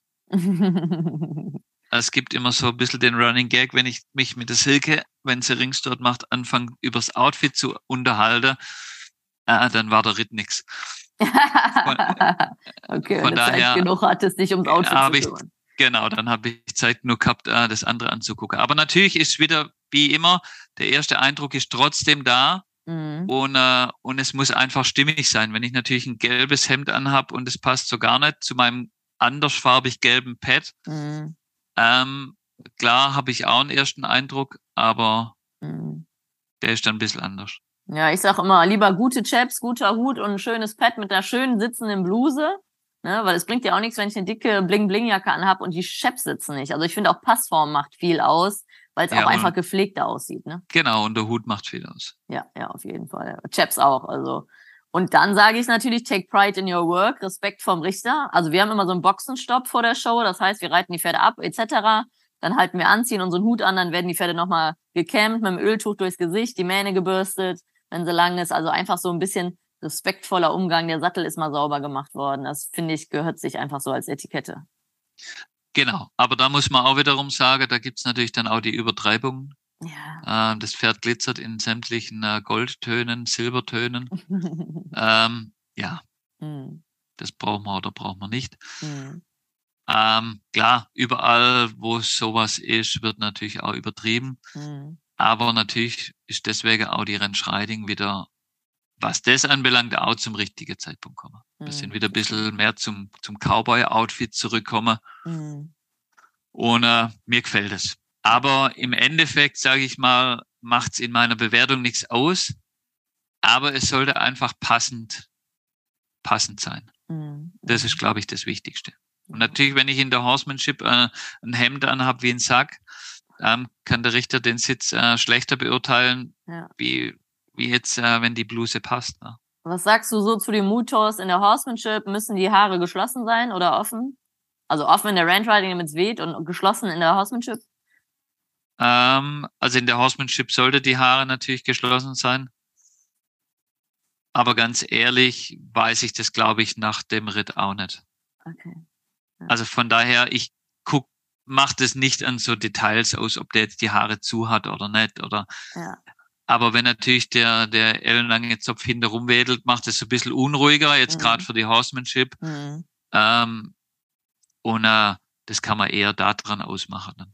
Ja, ja, das gibt's ja einfache Tricks, damit es äh, adrett und clean und äh, genau, ordentlich genau. aussieht. Ne? Ja, ja, ja. Und da natürlich auch äh, von Prüfung zu Prüfung ähm, die dementsprechenden Unterschiede. Klar. Ja, ja. Ja, dann kommen wir noch kurz zu einem äh, kritischen Thema in der Pleasure. Also wie gesagt, ich bin ja nicht so der Pleasure-Reiter, weil ich ja auch gern vorwärts reite. Ich sage immer aus Spaß, die Pleasure-Pferde bei der EWU galoppieren so langsam wie die Hunter-Pferde bei der AQHA. also im positiven Sinne gesetzt und äh, gleichmäßig. Ähm, was macht denn für dich ein gutes Pleasure-Pferd aus? Ja, das, also Pleasure ist wirklich sehr, sehr schwierig und und äh, ich bin jetzt schon zeitlang AQHA-Richter und wir haben alle zwei oder drei Jahre immer ein äh, Richterseminar. Mhm. Und ich muss sagen, dass auch bei der AQHA die Bestrebung, also da unterscheidet sich die EWU und die AQHA eigentlich gar nicht. Ähm, die Bestrebung da ist, dass die Pferde wieder mehr gehen. Und man sieht ja auch bei der AQHA, wenn man die World Show anguckt zum Beispiel, das gleiche Pferd, was in der Pleasure vorher war, geht auf einmal in so ein Western Riding rein. Mhm. Und auf einmal läuft das Ding. Mhm. Ich sage immer, das, das Problem ist, dass mir sowas nicht präsentiert bekommt. Mhm. Also ich würde gern so ein Gewinner lassen, wenn ich es denn zu sehen bekommen würde. Mhm. Aber jetzt muss man auch sagen, in der Gruppe ein Pferd vorzustellen mit bisschen mehr Go mhm. ist natürlich auch schwieriger. Das mhm, heißt, ja. die Pferde, die ich äh, zwischen meine Beine einklemmen kann und langsam an der Rail schaue, das ist natürlich ein bisschen einfacher. Mhm. Aber deswegen denke ich, muss man das extremst honorieren, wenn ein Mhm. Pferd Go hat. Aber Go darf man halt nicht verwechseln mit, es läuft mir unterm Arsch davon, auf gut Mhm. Deutsch. Mhm. Und das ist so was, was, was dann auch schwierig zu richten ist. Nehme ich den, der langsam an der Reihe läuft? Oder nehme ich den, der gerade äh, hier Wolken um mich rumreitet, jetzt vom Extrem her? Mhm. Und äh, wichtig ist für mich in der, in der Pleasure, dass, dass das Pferd einen, einen schönen Look hat. Einfach auch, man merkt, okay, das Pferd kann in, in diesem Tempo laufen. Ohne natürlich, dass der Takt erhalten bleibt. Mhm. Und, äh, und dann gilt's abzuwägen. Ja, es sieht natürlich bei den richtig guten, sage ich immer, das ist ja ein bisschen das Problem. Es gibt diese Ausnahmepferde, da sieht das leicht aus. Genau. Die haben und so einen langsam geht's. gesetzten Bewegungsapparat und alle anderen Pferde müssen dann auch so langsam laufen. Das ist so ein bisschen das AQJ-Problem, glaube ich. Es gibt diese absoluten Ausnahmepferde und der Rest muss es aber auch und dann sieht's halt wieder nicht schön aus. Ne? Genau, der Rest versucht's so Mhm. zu machen, weil die ja natürlich gewinnen. Mhm. Und dann heißt es immer, naja, das ist, weil der viel langsamer war. Mhm.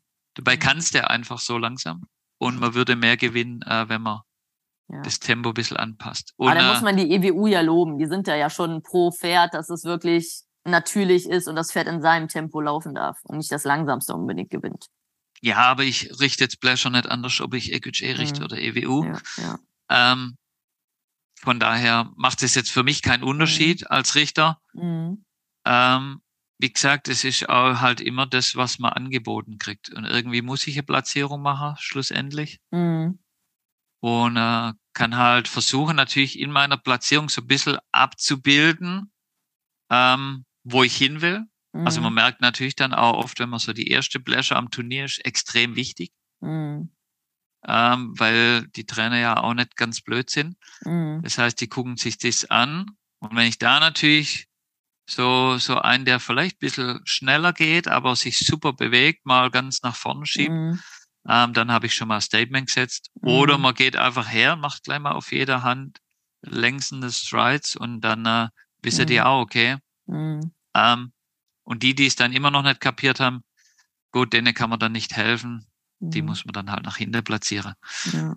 Aber wie gesagt, es ist sehr schwierig, weil natürlich auch, ähm, wie gesagt, es super Beweger gibt, die es einfach langsam können, die wir ja Mhm. eigentlich alle wollen. Mhm. Aber dann gibt's halt die Mitte, die es zu langsam tut, Mhm. die ich aber trotzdem platzieren muss. Mhm. Und äh, somit ist es ein ganz, ganz schwieriger Prozess, das, das zu ändern. Mhm. Weil Ja. natürlich will ich jetzt auch kein Pferd, was, was um mich rum äh, zirkelt. Mhm. Dann äh, fand ich noch eine interessante Sache bei den Quarter und Paints, also bei den ganzen Rasteverbänden gibt's ja die Holter, also die Klasse an der Hand und die Performance-Holter, sprich Reitpferde, wo ja auch ein Rainer gut drinstehen kann. Was ist dir denn in der Performance-Holter wichtig? Also ich für mich äh, mache eigentlich fast keinen Unterschied zwischen Performance-Halter und normaler Halter. Mhm. Äh, man kann vielleicht sagen, dass man in der Performance-Halter noch ein bisschen mehr auf die, ähm, die Beine achtet, die Balance achtet. Mhm. Aber das tue ich eigentlich auch schon in der Halter. Und es Mhm. gibt auch mittlerweile äh, fast keine Halterpferde mehr, wie man es wie man's früher gesehen hat, Mhm. Ähm, die jetzt einfach nur aufgefüttert sind. Mhm. Somit unterscheidet sich das bei mir ähm, fast nicht. Mhm. Sehr gut. Ja, das ist das Positive in Deutschland, dass wir keine richtige Holterszene haben oder nicht mehr und fast alle Pferde in der Holter Reitpferde sind. Ne? Genau. Also ich habe ja fast fast keine Pferde in der Halter drin stehen, die nicht auch in irgendeiner Performance-Klasse laufen. Ja, ja, das stimmt, das stimmt. Aber was macht für dich so einen guten Quarter aus? Kannst du das grob so vom Grundriss her sagen? Gut, der gute Quarter macht einfach aus. Ähm, für mich ist an oberster Stelle die Balance. Ja, dass er nicht, nicht extrem überbaut ist. Mhm. Ähm, Wie der Riss hat, ne? Genau. Widerrist, äh, dadurch einen kurzen Rücken. Mhm. Das sind so die Dinge, die ich eigentlich in der Halter mir als erstes angucke. Man läuft ja einmal äh, seitlich vorbei und dann hat man sie ja so im Profil. Mhm. Und dann geht man natürlich hin und guckt die Details an. Mhm. Ja. Ja, überbaut, großes, großes Thema. Ich glaube bei Rainern und bei Allroundern, ne? Also dieses, ähm, deswegen, ich habe persönlich zwei halb Quarter, halb Vollblutstuten. die gefühlt nur aus Widerriss bestehen und viel bergauf und Elastizität haben. Und die produzieren wirklich Fohlen. Die eine hat von einem Raining-Hengst einen zweijährigen Nachkommen. Der ist 1,59, die Stute ist 1,63 und der ist kein Zentimeter überbaut. Und das ja. gibt es ja bei hochbeinigen Kortern, gerade im Olle-Braun-Bereich, wirklich selten. Also, ja, aber das ist auch genau das, wieso wir keinen Motor mehr haben. Mhm. Äh, weil wir den im Endeffekt äh, weggezüchtet haben. Mhm. Das ist ja somit das, das größte Problem. Mhm. Ähm, aber wenn man jetzt auch die, die äh, Szene in den USA ein bisschen verfolgt an der World Show, äh, wenn man sieht, was da in der Western Riding läuft ähm, und auch im Trail, mhm. Das sind durchaus äh, Pferde mit, mit Motor. Mhm. Vor allem in der Western Riding. Ja, damit die die Wechsel sauber von hinten nach vorne springen und genau. halt auch genau. durchschwingen können und den Widerriss mal heben können. Das ist ja wirklich schwierig. Und, und auch in einer gewissen Länge springen. Mhm. Und im gleichmäßigen Tempo. Eben nicht beim Wechsel schneller oder langsamer werden müssen. Dies, mhm. Diese Dinge. Da mhm. brauche ich Balance, da brauche ich einen super Beweger. Mhm. Ja. Ja. Deswegen, wenn die mal ein, zwei, drei Zentimeter überbaut sind als Jungpferde, das ist ja mal relativ normal. Aber wir haben zum Beispiel einen auf dem Hof, der ist sechs und er ist sechs Zentimeter überbaut. Also ein Kundenpferd, das wird besser, aber das wird nie richtig gut werden. Ne? Ja, das ist äh, genau, man sagt ja immer, na, das wächst sich aus, aber tut's halt meistens doch nicht. Ähm, das Wichtigste ist einfach, dass, dass die, die Röhren die gleiche Länge haben. Das, daran sieht man, also dass Pferde mal hinter vorne wachsen, das ist ja mhm. äh, normal. Aber an der ähm, Länge der Röhren sieht man dann einfach. Äh, also vom Vorder- zu Hinterbein meinst genau, du? Genau, wie es ja, wie es schlussendlich endet. Okay. Na, wenn die Hinterröhre schon wesentlich länger ist, das mhm. Verhältnis ändert sich auch dann als Jährling nicht oder als Zweijähriger. Mhm. mhm. Okay, das, das, das Bild kenne ich auch noch nicht. Das ist ja mal interessant zu wissen. Genau. Ja. Ja, dann sind wir ja, haben wir jetzt den Schwenk zur Biomechanik gemacht, sprich zum Heilpraktiker für Pferde, Faszientherapie. Jetzt musst du erst uns mal erklären, also ich weiß es zwar grob, aber was ist Faszientherapie? Also im Prinzip sind Faszien halt das, das ganze Bindegewebe, alles Gewebe, was, was im Prinzip im Pferd oder im Menschen äh, die Organe verbindet, wo die Muskelzellen eingelagert sind, Sehnen, Bänder, das Ganze ist mhm. eigentlich äh, Bindegewebe, Faszien.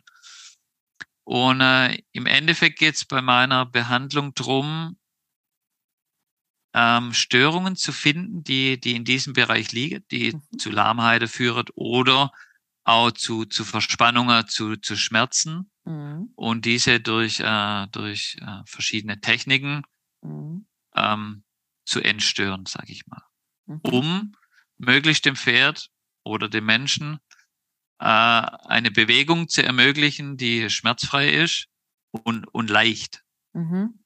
Weil es hilft nichts, wenn mein Pferd äh, zwar gut laufen kann, aber das alles über Muskelkraft macht. Mhm. Weil das hält es einfach nicht lang durch. Und äh, somit ist wichtig, eben genau diese Merkmale hochzuholen, dass das Pferd durchschwingt von hinten nach vorne. Das kann natürlich einmal an der Reittechnik liegen, logischerweise, aber oft sind auch Blockaden im Gewebe vorhanden, mhm. die ich dann ähm, entstöre, sage ich mal, oder versuche zu, zu reparieren, um wieder einen geschmeidiger Ablauf hinzukriegen. Mhm. Also mobilisierst du die Pferde, aber nicht direkt die Muskulatur, sondern das alles dazwischen. Kann man das so sagen? Also ist natürlich in Verbindung mit der Muskulatur. Genau, es ist, ist gar nicht zu trennen im Endeffekt, mhm. weil, weil die, die Muskulatur komplett äh, mit Bindegewebe durchzogen ist. Mhm. Im Endeffekt gehe ich mit Druck auf, auf die Stelle drauf, teilweise, um, um Verformungen wieder zurückzuformen. Mhm.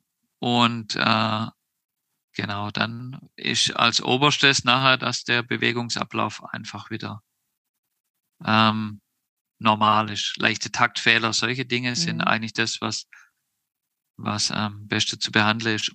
Und was eben jetzt neu dazu kommt, eben die Pferde frühzeitig zu behandeln, um schon gleich Folgeschäden abzuwenden. Mhm. Wenn man mhm. natürlich am Pferd vorm Anreiter ähm, schon in eine gute Balance, was, was das Gewebe anbelangt, bringt, mhm. ähm, habe ich natürlich auch viel geringeres Risiko, nachher äh, Folgeschäden zu kriegen, was dann schon sich knöchern auswirken kann. Ne? Mhm. Ja, ich meine, da sind der klassische Beispiel das nicht gut gymnastizierte Pleasure-Pferd, was nicht schwingt und dann wirklich eine Hufrollenentzündung bekommt, weil die einfach nicht durchschwingen und jedes Mal stumpf auf den Boden treten gefühlt. Ne? Ja, oder Kissing Spines bekommt oder mhm. ähm, ein Zunerrücker nur noch steigt, nur noch bockt. Mhm. Ähm, das sind ja solche Vorboten mhm. und klar, schlussendlich irgendwo Arthrose oder ähm, Verschleiß eben. Mhm. Genau. Was sagst du denn, wie, also wie wichtig ist die korrekte Aufzucht? Also meiner Meinung nach ist das ja sehr wichtig, dass ein Jungpferd sich so viel bewegen kann und so viel essen kann, wie es möchte, damit es den ganzen Apparat trainiert quasi, schon als Jungpferd freiwillig über die Weide laufend. Ja, genau. Also die Aufzucht spielt natürlich schon mal eine Riesenrolle, mhm. ähm, weil da wird der Grundstein gelegt, das Ganze. Mhm. Und dann muss man natürlich auch sagen, gibt es einfach Pferde, die, die wachsen schneller die mhm. sehen von außen schon bohr aus. Mhm. Aber wenn man tiefer reinguckt, äh, sind sie noch gar nicht so weit. Mhm. Dann gibt's die anderen, die wachsen eher so ein bisschen karg auf. Die haben aber dafür super Struktur. Mhm. Also man kann sich da auch nicht von, vom Äußeren täuschen lassen immer. Mhm. Aber natürlich, klar, die Qualität des Futters, der Bewegung mhm. äh, spielt eine riesige Rolle. Um dass ich ähm, möglichst ein gesundes Pferd nachher ähm, erhalten kann. Und jetzt so ein ganz einfacher Lifehack ist ja im Endeffekt, also wir lassen wirklich im Winter viel die Pferde wälzen am Training. Weil die stehen zwar auf Paddocks und so, aber dann ist matschig, da wälzen die sich nicht, in der Box sollen sie sich nicht wälzen, dann schlafen sie nur. Und das ist ja wirklich so ein relativ natürliches Mittel. Da sieht man ja auch die Pferde, die rumkommen oder nicht rumkommen, ne? dass sie einfach mal kurz ihren ganzen Körper durchdehnen. Kann man das so sagen? Ja, das ist auf jeden Fall äh, ähm, positiv. Und ja. äh, auch wenn man Freilaufhalle zum Beispiel hat oder großes Roundpen, mhm. ähm, das, das sind so Dinge, wo sich ein Pferd mal richtig strecken kann, wo es auch mal Vollgas geben kann und mal alles aufmachen kann, mhm. ohne dass ich drauf sitze. Mhm. Ja, das muss man ja auch, auch sagen. Wenn ich drauf sitze, äh, habe ich das natürlich nicht so gern. Mhm. Äh, deswegen, ähm, solche Geschichten sind extrem wichtig, dass ich das Pferd nicht immer unter unter Druck halten muss im Endeffekt, sondern auch mal alles raus kann, mhm. dass man komplett sich strecken kann. Mhm. Ähm, das hilft. Ja, das ist ja, wir haben ja den tollen Reitplatz, den haben wir ja neu gemacht. Ich weiß gar nicht, ob du den kennst. Also der hat runde Ecken ja, nur. Und da dürfen die im Winter, dürfen meine Pferde immer einmal die Woche flitzen. Wir machen die warm und dann laufen die zu vier, fünf, sechs, je nach Gruppe. Und dann ballern die über den Reitplatz. Aber die machen mal richtig den Brustkorb auf. Ne? Und toi, toi, toi, da ist mir noch kein Pferd bei kaputt gegangen, weil ich gesunde Pferde habe. Habe ich ein Pferd mit einem Sehenschaden, mache ich das natürlich nicht. Ne? Ähm, äh, Klar, äh, logisch. Aber also vom, vom Prinzip her ist das ein wichtiges äh, Instrument. Ja, Ausgleichstraining, genauso wie Ausreiten. Ne? Also das Training in der Halle ist ja schön und gut am Reitplatz unterm Sattel. Aber man will ja den ganzen Körper ganzheitlich trainieren. Das heißt Muskel, Sehen, Koordination, Konstitution, Kraft, Cardio. Das ist ja fast in der Halle nicht möglich. Bei Berghoch- und Berguntertraining hast du ja ganz andere Muskelgruppen, die schaffst du ja kaum in der Halle anzutriggern. Ne?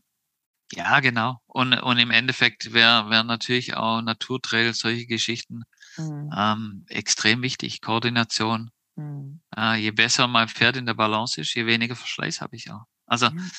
da, da spielen so viele Faktoren mit, mit eine Rolle nachher, mhm. ähm, um, um das Pferd wirklich auch lange im Sport halten zu können. Mhm. Weil ich glaube, diese Idee, ich habe ein wertvolles Sportpferd, das darf nur alleine in die Box und alleine auf eine kleine Weide und ich gehe nicht ins Gelände, das ist eigentlich genau kontraproduktiv auf Dauer gesehen. Ne?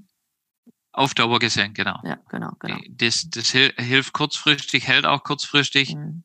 aber im, im Endeffekt äh, ist dann doch die, die Flexibilität und äh, die das, das Ganze langlebig macht. Mhm.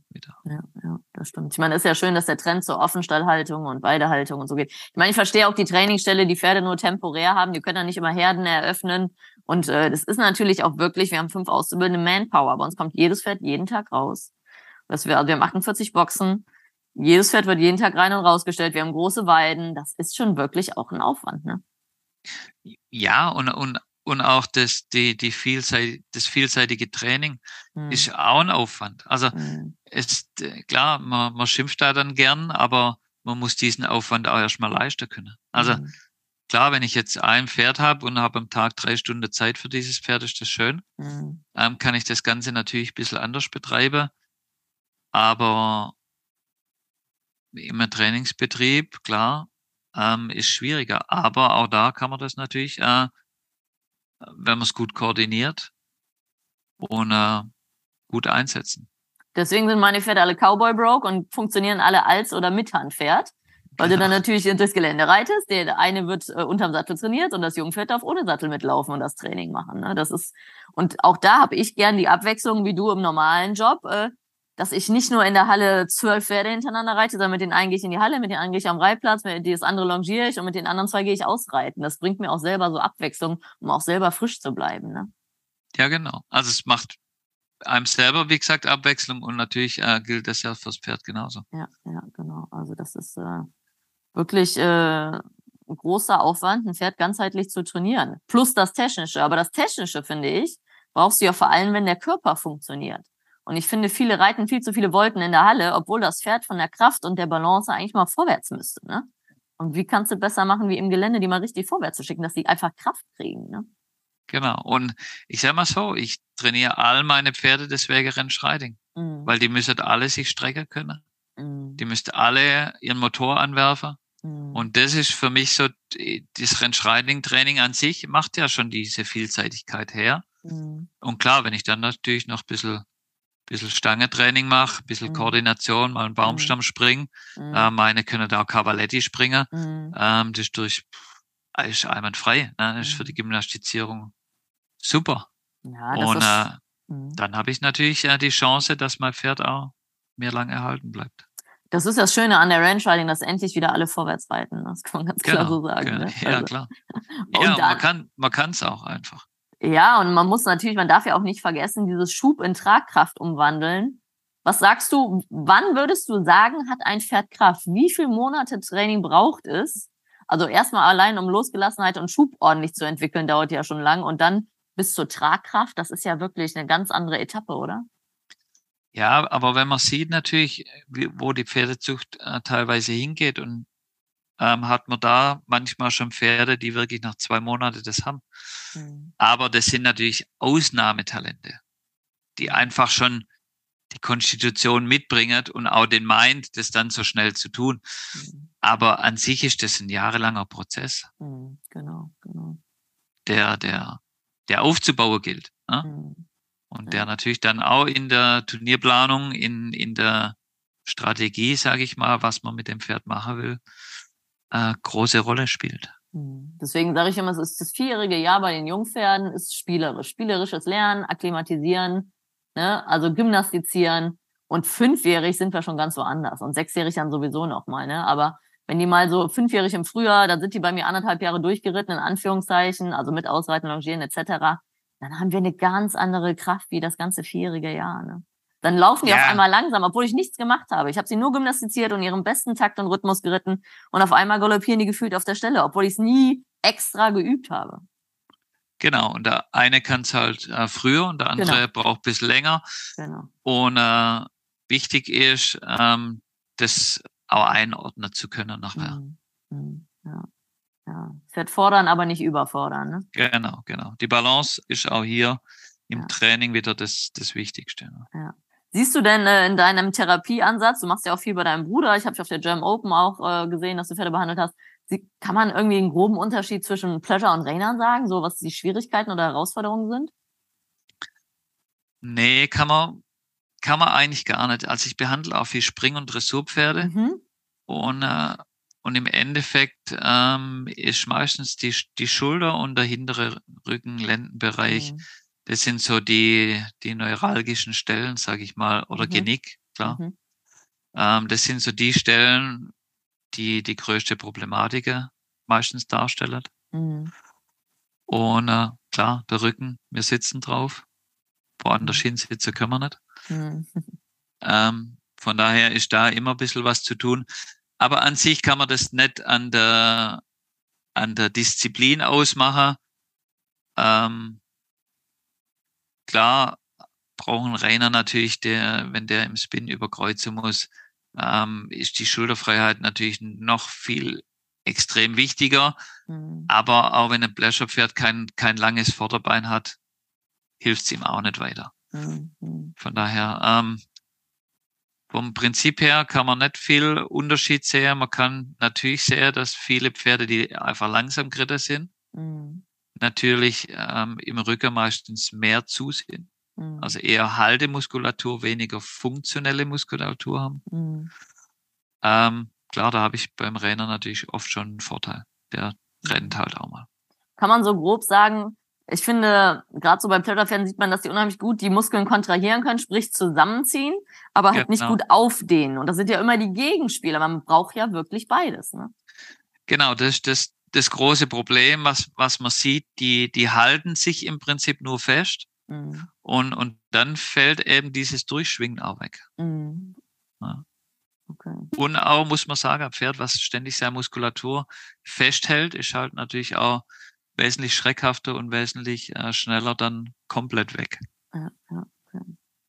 Dann ähm, mir ist unheimlich wichtig, ähm, dass Pferde abschnauben. Bei der Cavaletti-Arbeit, beim Roundpen-Training, Lose, unterm Sattel, selbst im Gelände. Wie wichtig oder was sagst du, was ist das für ein Feedback von Pferd, wenn es abschnaubt oder abkaut? Das wird ja, wahrscheinlich bei der Behandlung auch machen bei dir. Ne? Genau, genau. Also bei der Behandlung hat man im Prinzip alles, vom Abschnaufen bis äh, Gähnen, bis äh, diese ganze Sache abkauen zum Beispiel. Mhm. Aber viele verwechseln das Abkauen mit, wenn sie bei, beim Reiten nervös auf ihren Gebiss kauen. Mhm. Ähm, das ist dann ein anderes Abkauen. Mhm. Ähm, natürlich auch von Pferd zu Pferd unterschiedlich. Manche machen das mehr, manche weniger. Mhm. Ähm, aber wenn ein Pferd unter mir abschnaubt, weiß ich auf jeden Fall mal, das hat insgesamt Lockerklasse, weil dieses Abschnauben ja von tief hinterkommt. Genau, ich sage immer aus Spaß bis in den Rücken atmen einmal. Ne? Genau, also, genau. Ja, und, ja. und viele Pferde atmen eben auch nur noch 60 Prozent, mhm. wie mir Menschen auch. Und äh, meistens ist dann natürlich hinter die Muskulatur zu. Mhm. Und deswegen sieht man natürlich schon, wenn die mal tief abatmen, äh, dass das schon heißt, okay, der ganze Rücken ähm, mhm. ist, ist locker mit. Ja, aber ist ja auch zusammen mit dem Mentalen losgelassen. Ne? Das machen sie auch nur, wenn sie sich wirklich entspannen können, körperlich wie mental. Ne? Genau, und das ist ja. immer eben das Zusammenspiel. Ja, ja, genau. Ja, das, das kann man ja alles nicht trennen, das gehört alles zusammen. Nee, ne? genau, genau. Ich hatte hier meinen Epite Marito, den großen Fuchs, den haben wir ja sehr spät bekommen, der war sehr erfolgreich im Allround-Bereich. Und der hat am ersten Tag kaum abgeschnaubt, da war der aber auch on fire, ne? Also da hast du gemerkt, wenn der nicht abschnaubt, hast du echt ein Problem. Ne? ja, heißt, genau. Du musst den immer reiten, bis der mal losgeht. Also ich habe immer gesagt, ich zwinge ihn, sich zu entspannen, was natürlich Bullshit ist. Aber da hast du echt, also wenn er nicht abgeschnaubt hat, hast du echt ein Problem. Deswegen musstest du erstmal ganz normal gestinizieren, bis der durchgeatmet hat.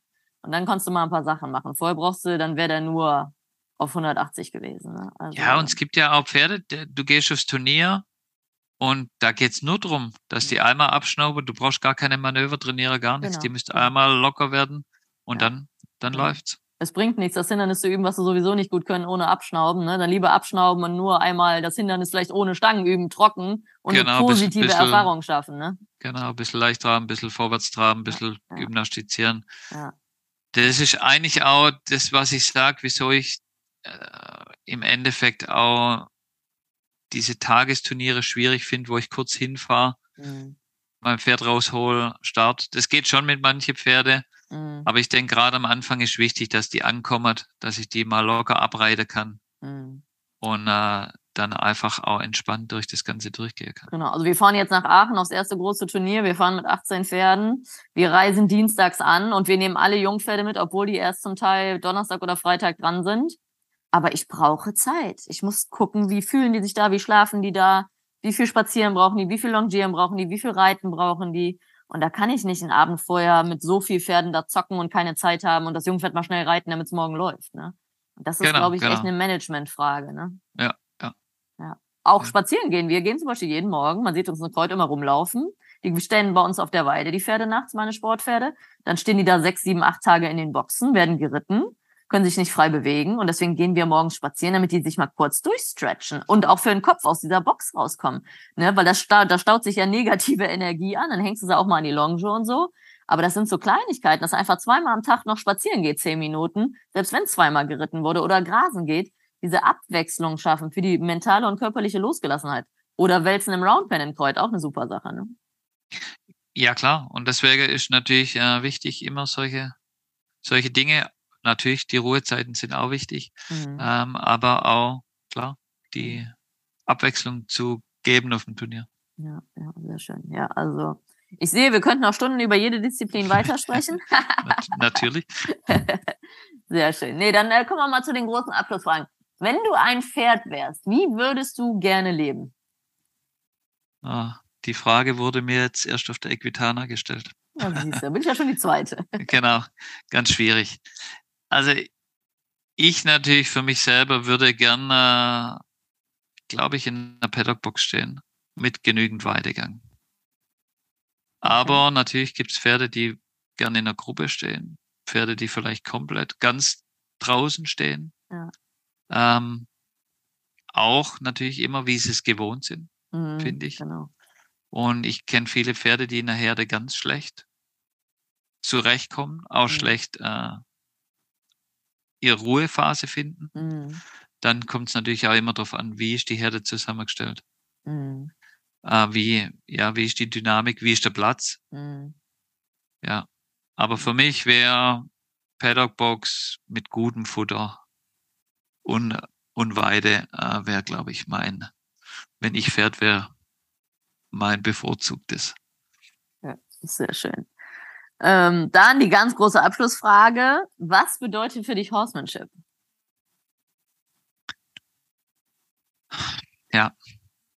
Horsemanship ist im Endeffekt das, wenn ich weiß, äh, wie viel muss ich mit meinem Pferd machen, wann überfordere ich mein Pferd, wann unterfordere ich mein Pferd, wenn ich mich auskenne mit, wie funktioniert mein Pferd, Mhm. wie kann ich mein Pferd reiten, wie muss ich mein Pferd füttern, da geht's schon los, wie Mhm. muss ich mein Pferd führen, Mhm.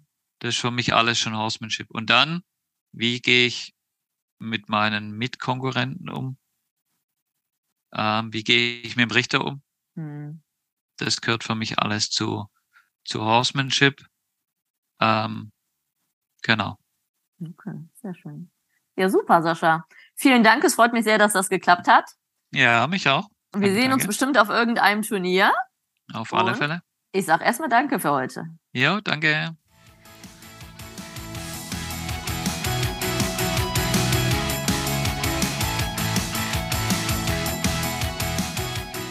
Hey, ich hoffe, du fandest diesen Pro Horse Talk genauso interessant wie ich. Wenn du noch mehr Infos brauchst, schau doch einfach mal vorbei auf meinen Seiten bei Instagram, Facebook oder unter leckebusch.com. Thanks for listening. Pro Horse Talk.